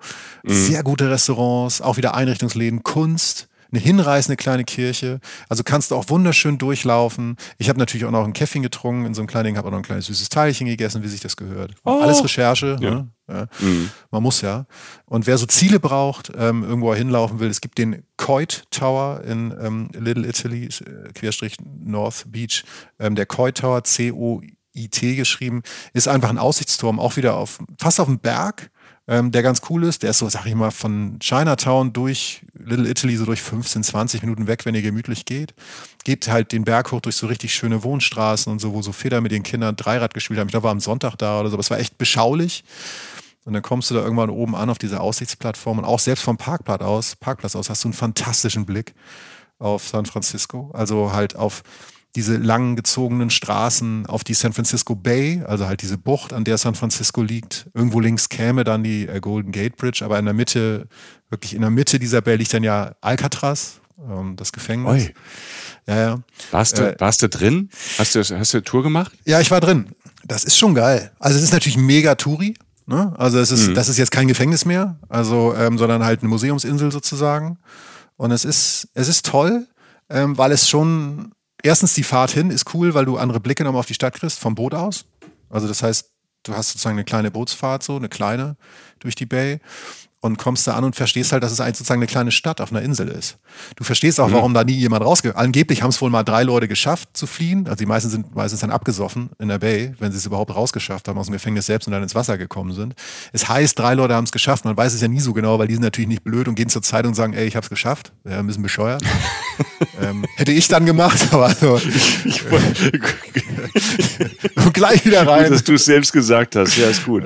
nee, aber ähm, ihr könnt euch vorstellen, ich hab's da, ja. ja äh, voll geil, mal Foto, ey. Ja. Das, äh, was geil war, ich bin ja gar nicht so der Audioguide-Fan, obwohl es eigentlich toll ist, aber ich gucke mir Sachen gerne selbst an, aber da war der Audioguide mega, weil du halt ein Audioguide aufverlässt mit Kopfhörern. Du bist durch dieses Gefängnis gegangen und standst in den Zellen drin und hast so dann so Unterhaltung von damals wurden dir eingespielt. Gab es eine Riesenschlägerei sozusagen oder halt wirklich Ralle so im, im, im, Speisesaal des Gefängnisses, in das du auch rein kannst und dann hört halt das so, dann hörst du das so live, wenn du da drin stehst. Ist schon gespenstisch, ist schon krass. Hm. Also ich finde, wenn Audioguides, wenn die gut gemacht sind, dann passt das schon. Also ich, ich bin wie du, eigentlich gucke ich mal lieber selbst an und lese dann so ein bisschen mal Tafeln. Aber ähm, es ergibt schon Sinn, die sich mal mitzunehmen und mal auszuprobieren. Manche war ich überrascht, sind dann richtig gut. Und wenn die Produktion dann, also die Audioproduktion dann so ein bisschen hochwertig ist, vielleicht sogar dann mit äh, Schauspieler, Schauspielerinnen und so, die, die so Szenen nachspielen ähm, und dann, dann kommst du natürlich in den Vibe nochmal ganz cool rein. Also ich merke bei mir, dass ich das immer öfter ausprobiere. Manchmal lege sie dann weg oder lasse dann so ähm, um den Hals hängen und ähm, ziehe sie gar nicht auf. Aber ich bin schon oft sehr überrascht worden von coolen Audioguides. Ja, und das war so ein Einstieg für mich, wo ich dachte, ja, das ist schon gut. Also wenn man das, das war schon sehr atmosphärisch und weil das ja auch dann so ein bisschen eine dunklere Atmosphäre hat, diese Gefängnisgänge und diese Zellen mhm. und so, das ist, das war schon geil, ja. Das kann man nur empfehlen. Das kostet Zeit, das ist ein halber Tag oder so, ähm, aber es ist es, finde ich, wert. Ne? Also äh, man muss sich halt in San Francisco wie in allen großen Destinationen wahrscheinlich irgendwann entscheiden. Muss immer Zeit zum Flanieren sein, finde ich. Ein kleiner Tipp, den ich noch hätte, der geht auch schnell, wenn ihr in äh, Chinatown oder Little Italy seid oder beiden halt genau an der Grenze dazu liegt eigentlich ähm, der City Light Bookstore. City Lights äh, Bookstore ist einer der berühmtesten Buchläden, die es so gibt. Also der berühmteste Buchladen der Westküste, sagen viele, wenn man auch so mal nachguckt und auch nachliest. Der Typ heißt Lawrence Ferlinghetti. Ich hoffe, ich habe es richtig ausgesprochen. Ist äh, 63 gegründet und ist deshalb also wurde sogar zur Historic Landmark erklärt, weil dieser Buchladen viel mehr ist als ein Buchladen. Es wurde halt irgendwann zu so einem Treffpunkt avantgardistischer und linksorientierter Literatur. Also es hat auch relativ viel mit mhm. der Flower Power Geschichte zu tun. Der Buchladen hat auch irgendwann als Verlag gearbeitet, hat unter anderem Allen Ginsbergs Gedichtband Howl verlegt. Also okay. das hängt alles miteinander zusammen. Flower Power, dieses Linksthema, ähm, also, also halt einfach auch so ein bisschen Revolte, antikapitalistisch denken und so. Und das ist ein ganz, ganz wichtiger Buchladen. Das merkt man auch so ein bisschen, wenn man es weiß und drinsteht, weil der ist so natürlich gewachsen. Der wächst so durch so ein paar Wohnräume durch. Du weißt manchmal gar nicht genau, wo du bist. Es wirkt wie so zweistöckige Wohnung, wo einfach so ein Buchladen reingedrängt wurde. Aber der ist halt gewachsen so.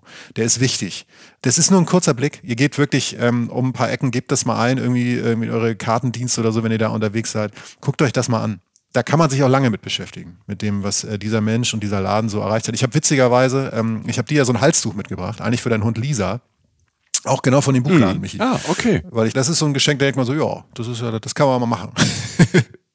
Wunderbar, ja, ja. ja. Stichwort Gegenkultur, ähm, kommen wir zum nächsten Viertel, ähm, was wichtig ist, Hate, Hate Ashbury. Hate Ashbury spielt eine ganz große Rolle auch beim Thema Flower Power, Gegenkultur und so, weil das einfach so mit die Keimzelle war, genau davon von diesem äh, Flower Power Movement. Also heutzutage gilt San Francisco ja immer noch als extrem tolerante Stadt, also so als mit Welthauptstadt des Gay- oder LGBTQ-Movements und so.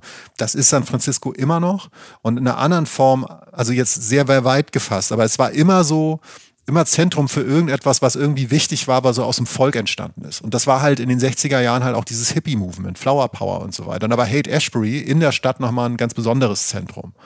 Da gibt's bestimmte Häuser, wo auch wirklich Künstlerinnen drin gewohnt haben, die man vielleicht kennt. Also es war das Zuhause von Janis Joplin oder Grateful Dead. Also ganz, ganz wichtige Bands, die auch eine, oder Künstlerinnen, die, die wirklich eine Haltung hatten.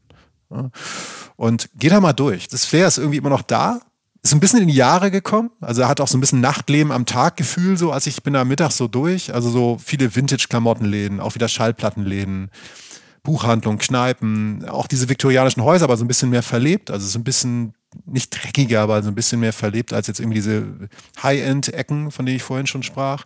Ähm, es gibt einen Plattenladen, der heißt Amoeba, wie Amöba, also Amöbe geschrieben. Einer der berühmtesten Plattenläden der Welt, gibt es auch in LA, aber der hier war vorher da. Über 100.000 Tonträger. Mich, für mich war das wundervoll, dahin zu gehen, wie wichtig den Leuten da Musikkultur ist. Jeder ist mega informiert und so. Also man kann in jede, auch in diese Musikwelt ganz tief eindringen. Also daher ist Hate Ashbury, finde ich, schon ein Besuch wert. Es sieht so ein bisschen, also es ist so ein bisschen verwohnter als jetzt die, die High-End-Ecken. Also, sieht, also wie man halt so aussieht, wenn man, glaube ich, seit den 60ern durchkifft. Ähm, da hat man also, da ist man schon so ein bisschen so angeschattet so. Ja, ja, ja. Aber ich ja, fand es irgendwie weiß, cool. Was du meinst, ja. ja, also ich bin da tatsächlich zu Fuß hingegangen vom anderen Viertel. Und als ich so ankam, merkte man so, wie sich die Stadt so ein bisschen verändert. Und es war einfach schön. Es war äh, ein bisschen freier, ein bisschen, bisschen kaputter, ein bisschen mehr Nachtleben. War schon cool. Ja, ja schön. Andere Facette ähm, wäre noch, war mir wichtig, habe ich tatsächlich gesucht und gefunden, ähm, eine Bar oder ein Restaurant, in dem ich saß. Ich wollte unbedingt dieses alte Amerika, dieses alte, offizielle, stilvolle Amerika. Ich rede jetzt von dem Typen, der sich, der eine Zeitung liest, eine Kippe raucht und beim Schuhputzen sitzt so. Aber der Schuhputzer ist auch gut drauf. Also alle sind sich einig, so dass das so der Style ist, den die alle so fahren. So. Ah, okay. Ne, weißt ja. du, so diese Typen mit dem Hut, die so geile Anzüge haben. Also das, was wir alles, was ich niemals hinkriegen werde. So, ne? Auf so. welchem Film bist du da hängen geblieben, frage ich mich jetzt. Ne? Ja. Aber ähm, ja.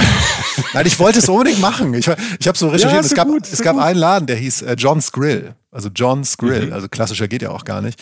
Und ich saß da tatsächlich genau in dem, was ich wollte, in so gedämpftem Licht, in so einem abgegrenzten, also jede Bereich, Sitzbereich war so ein bisschen abgegrenzt, so auf so einem ganz weichen, gepolsterten ähm, auf so einer Sitzbank sozusagen, aber halt ähm, mit ganz dunklem Holz da, warum wie fast der gesamte Laden dunkles Holz war. Da war so eine kleine Bar mit Leuten, die schön gekleidet waren, die nach einem langen Arbeitstag dann auch einen guten Drink genommen haben. Selbst ich habe einen Drink getrunken. Der, der Kellner, der unglaublich gut ausgebildet war, hat mir so ein, wie hieß das, Martini Sour empf empfohlen. Da habe ich gesagt, hey, den trinke ich immer. so, ne? Kennst du ja, sonst trinke ich aber eine Fanta oder so. Aber, Stilles Wasser mit einem Spritzer Zitrone. aber nicht so viel. Ne? Ja, aber Ja, ja. Ähm, nee, also so eine Zitronenzeste drin und so ein Longdrink mit so einem langen Stiel, so ein Glas. Und das war, war einfach mega äh, schlüssig und schön und, und, und das mal so kurz zu atmen, weil das tatsächlich auch aktiv war. Das war jetzt kein, kein Schauspiel oder so, sondern das war das echte, ich nenne es mal so das alte, gute Amerika, was natürlich jetzt viele Haken hat, diese Formulierung, aber ich glaube, du weißt, was ich meine. Da lief dann so relaxte Jazzmusik und überall hingen so Bilder von Leuten, die da waren. Und dann waren es halt aber auch Leute wie Hillary Clinton, Al Gore, äh, Ronald Reagan, also US-Präsident X, Andy Warhol. ähm, Ich, ich sage ja, du bist auf irgendeinem Film hängen geblieben und das ist ja auch nicht schlimm. Das ist ja, also naja, ich meine, so viel. das ist ja, so, das, ja. Das, das ist ja, wie du sagst, so in Anführungszeichen, dieses alte Amerika. Das ist ja dieses, ähm, äh, vielleicht dieses amerikanische Bild, was wir, sag mal, wir waren ja auch mal, als wir junge Leute waren in 80er, 90ern und Amerika wirklich das, das Hippeste auf diesem ganzen Planeten war. Keine Ahnung, also jetzt ist ja ganz viel Asien noch äh, da mit reinkommen und auch Europa und so, aber damals war das ja irgendwie dieses alte Amerika, 80er, 90er, war für uns ja wow, da musste unbedingt hin. Ich weiß noch so, ich will da hinreisen, will so schnell wie möglich nach New York, ich will nach LA, ich will das alles sehen.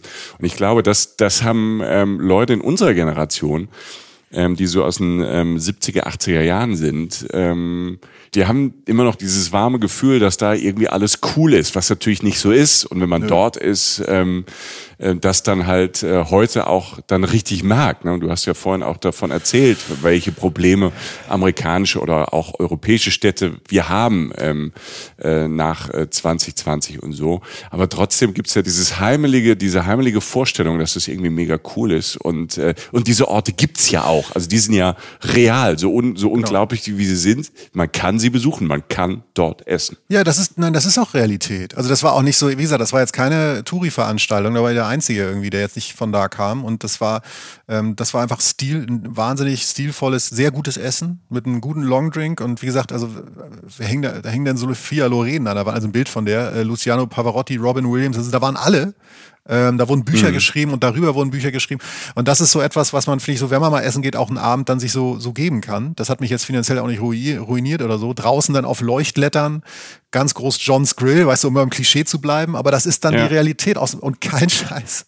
Aus dem Gully hat's gedampft auf der Straße. Also ich meine, mehr Klischee, also, aber es war so. Da war ja kein Trockeneisnebel. Da war irgendwie ja. so, unter dem Regen hat sich noch der Schrift so von John's Grill gespiegelt und so. Das war halt ein Amerika-Moment für mich. Und um den bin ich, ja. und das war nicht viel Zeit und um den bin ich, äh, äh, den, den bin ich sehr, sehr dankbar. Ja. Also äh, ja, das liegt dann tatsächlich in diesem Business District. Da liegt auch das MoMA, auch ein tolles äh, Museum. Ähm, ich gehe jetzt noch ganz kurz ein paar Klassiker mit euch durch. Wir haben über Alcatraz schon geredet, haben das eingeordnet. Cable Car hast du vorhin genannt. Das sind diese Straßenbahnen, die so den Berg hoch und runter fahren. Diese wahnsinnig gut gepflegten Straßenbahnen die es in San Francisco gibt. In Amerika ist ja so weit, dass Straßenbahnen schon Attraktionen sind. Aber es ist, es ist toll.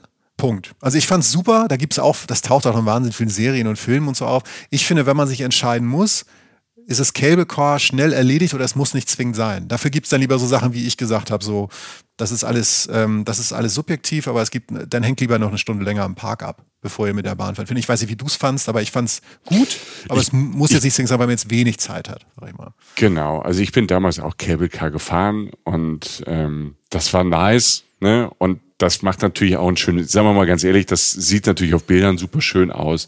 Ja. Aber ich finde auch, es ist, es ist nice to have, but not a must wie wir bei Reisen Reisen heute zum ersten Mal sagen. Genau, und auch in der, ebenfalls dieser Kann-Ebenen, obwohl es für Familien ist es, glaube ich, toll. Ich war jetzt alleine unterwegs, aber Fisherman's Wharf ist ja der, ähm, die alte Werft, in der Fisch an Land gebracht wurde. Ja. Da sind auch diese Seehunde und Seelöwen, von denen du sprachst. Riesige mhm. Tiere, die laut grunzen und äh, da rumliegen und schön sind. Also bis auf das letzte eigentlich so wie wir.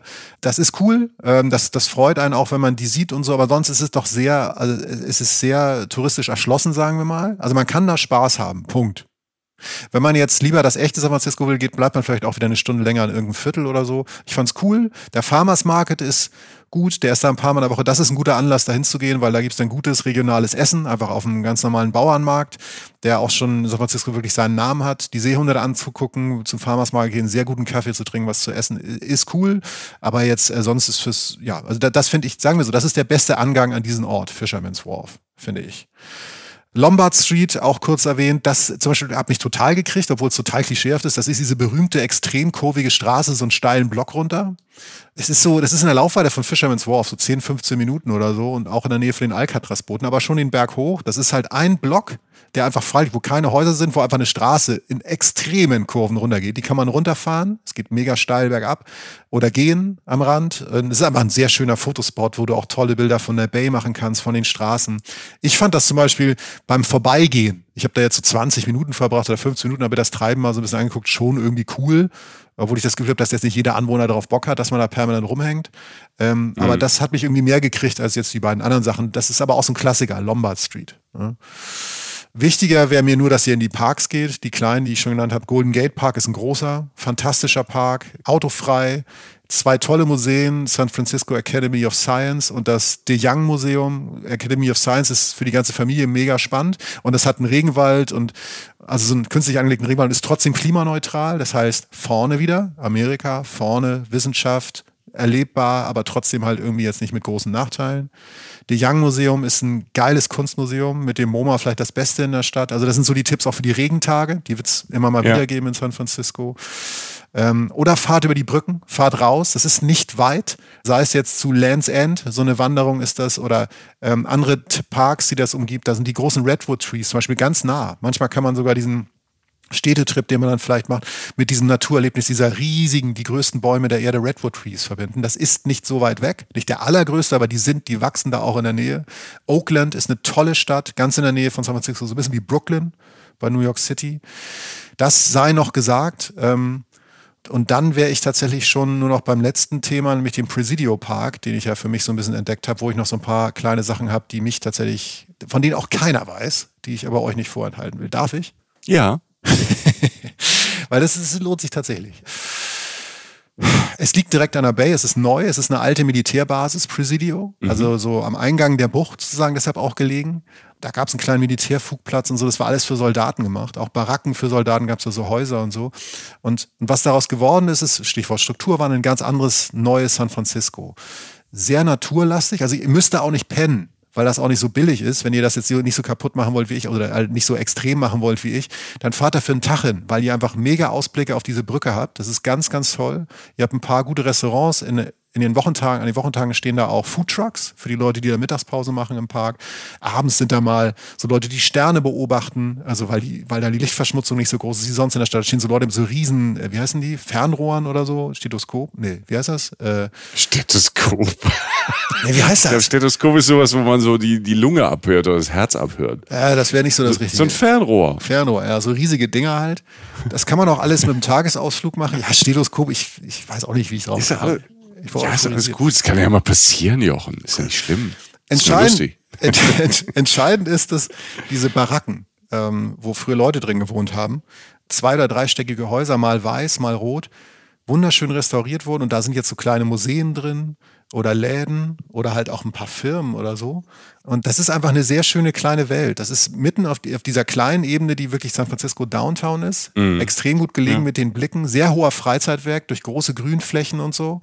Man kann da sehr schön viel Zeit verbringen. Da gibt es sogar Strände auf der einen Ecke, außerhalb der Bay sozusagen, auch mit Blick auf die Brücke. Es ist, es ist wirklich toll. Ich habe da gesessen, das ist wirklich jetzt ein Geheimtipp, den ich nicht geplant hatte. Ich saß da irgendwann so, als ich durch Presidio schlenderte, äh, am letzten Tag ähm, bevor ich abgereist bin, und saß an so einem äh, Brunnen. Dann aus irgendeinem Grund äh, war dieser Brunnen äh, ein Yoda-Brunnen. Also wir sagen, kennst du Yoda von Star Wars, der weise Jedi? Ja, klar kenne ich Yoda von Star Wars. Also das ist eine Unverschämtheit, dass du mich überhaupt fragst. Ja, Frage. Yoda-Brunnen, wie süß ist das denn? Ja, Fragen, ich musste. Ne? So. Und hm, ja. hab dann hab den, gut. hab den so gesehen und das war so, ein, so eine Yoda-Statue. Da war so ein Brunnen, nicht so cool. Setz mich mal hin, chill mal ab. Ich musste ja wieder Pause machen nach den ganzen Bergen und saß da dann so zehn Minuten und dachte irgendwann so, warum steht der denn hier? Sonst nur noch zwei schlafende Enten an dem Brunnen. Und dann fiel mir irgendwann ein, dass natürlich George Lucas, also der Vater von Star Wars und seiner Firma Lucasfilm, ja auch in San Francisco sitzen, weil der stammt hier aus der Ecke, der stammt aus San Francisco. Und ich drehe mich um zu so einer Eingangstür, die hinter mir ist und denke so, nee, Alter. so, ne? Also so abgedunkelt, war jetzt nicht einladen, soll auch keiner rein. Ich gehe da natürlich hin, kennst mich ja, hab mich so mit den, mit den Händen so an die Scheibe gepresst, dass alle drin dachten so, oh Gott. Ne? Äh, und sehe halt durch die abgedunkelten Scheiben sich R2D2. Also halt diesen, diesen rollenden Roboter, natürlich stehend in Eimerform. Ja. Weißt du, dieser Eimer, dieser, dieser ja. R2D2 halt. Und denkst, das kann nicht wahr sein, das ist die Lobby von Lucasfilms. Und äh, die Tür war offen, ich gehe rein und frage so vorsichtig, äh, Leute, äh, moin, ich Deutsch und so, weiß auch nicht besser. Loda, wie sieht's aus? Und die meinte dann so, weil er auch schon öfter das erlebt hat, der Typ am Empfang, okay, keine Videos, kein Video live, paar Fotos darfst du machen, darfst dich in der Lobby umsehen. Und da stand ich in der Lobby von Lucasfilms und hab äh, hab, da waren halt so Büsten von allen Star Wars Charakteren, ähm, von Chewbacca, von äh, Darth Vader, die Laserschwerter, ein ähm, Bild von Chewbacca mit Michelle Obama, also so, in so Bücherregalen. Und ähm, da darf man rein, wenn man nett fragt. Das bleibt ja unter uns, Leute. Ne? Ihr wisst das nur von uns, nur bei Reisen, Reisen. Guck mal. Mega geil. Also ich habe Freund, den Freunden aus Amerika erzählt, diesen Künstlern, und die sind durchgedreht, die, die wussten es nicht. Die so, Alter, da muss ich auch mal hin und so, ne? Also Pionier durch meine Blödheit und ich meine Naivität dann doch wieder irgendwo reingestolpert. Das sei gesagt, die, die, also wenn ihr, wenn ihr Yoda-Brunnen eingibt, dann findet ihr das vielleicht. Und seid nett und verhaltet euch wie Menschen und kommt da nicht mit großen Gruppen an. Ja, Fatih ist ja gut. Aber es ist, ist ein guter, äh, ist glaube ich ein guter Tipp. Anderes, anderer Tipp für die Ecke Presidio an der Ecke ähm, zum Stadtteil Marina an der Union Street ist Wild Seed, ein fantastisches veganes Restaurant. Wild Seed. Und ansonsten guckt euch das alles an. Geht runter zu den Stränden. Es gibt wirklich Strände, ähm, die direkt, äh, der Golden Gate Beach, da guckst du auf die Brücke rauf. Das ist die Brücke vom Strandblick.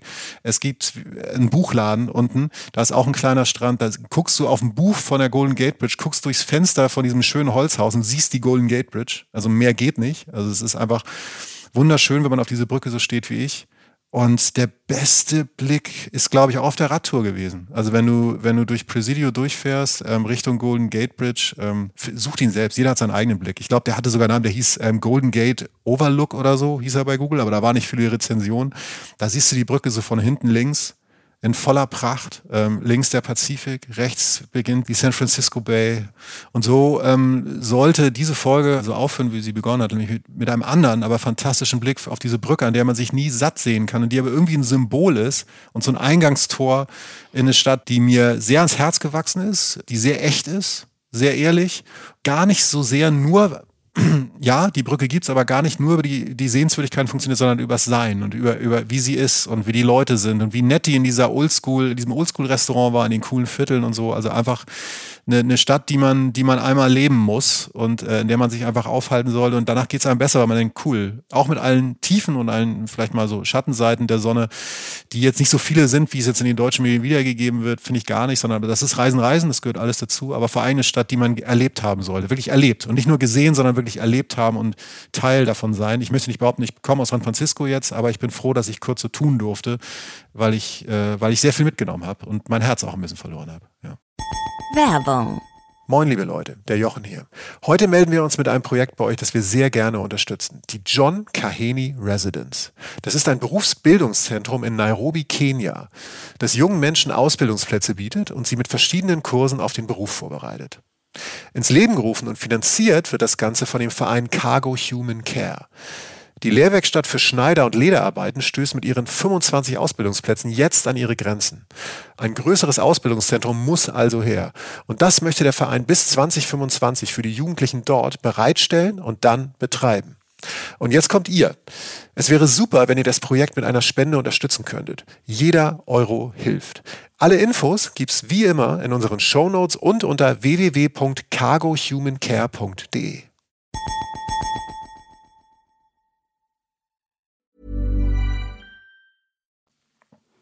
Es bleibt irgendwie ein Sehnsuchtsort. Und, ähm, Zu Recht, ja. ja. Vor allem nach dem Stündchen jetzt, wo du uns da mit durch die Straßen von San Francisco, jetzt haben wir das auch noch untergebracht, ähm, Ja. geführt hast, fällt mir gerade ein, ähm, habe ich auch wieder Lust, mir das anzuschauen und äh, die Veränderung anzuschauen. Also ich glaube, ähm, wenn man die Chance hat, ein erstes Mal hinzufahren, ganz grandios. Wenn man ähm, vielleicht irgendwann nach Jahren nochmal hin kann, äh, noch grandioser. Also das hat große Lust gemacht, sich äh, das anzuschauen. Und dann ist ja San Francisco eingebettet in einen der besten Staaten der Erde, Kalifornien. Ne? Also auch das äh, drumherum. Es gibt ja die, die wunderbare Folge mit dir. Ähm, du bist ja mit dem E-Auto durch Kalifornien gefahren.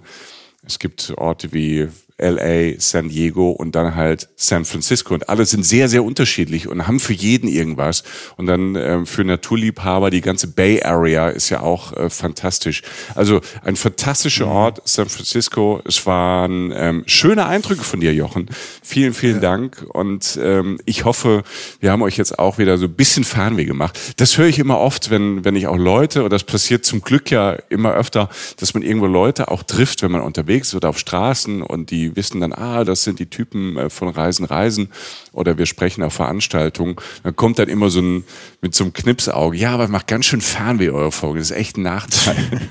Äh, Dafür wollen wir uns äh, in aller Form auch im Namen unserer Eltern entschuldigen. Ja, tut mir leid. so ein bisschen, so ein bisschen auf der einen Seite. Auf der anderen Seite ist es ja auch ein schönes Gefühl, wenn man dann vielleicht ein, zweimal im Jahr so auch äh, nicht nur die Freude dann vor Ort hat des Reisens, sondern auch die Vorfreude. Äh, die wird ja in Deutschland groß geschrieben, Vorfreude. Ähm, irgendwie hangeln wir uns ja in Deutschland oft durch ganz viel Vorfreude durchs Leben.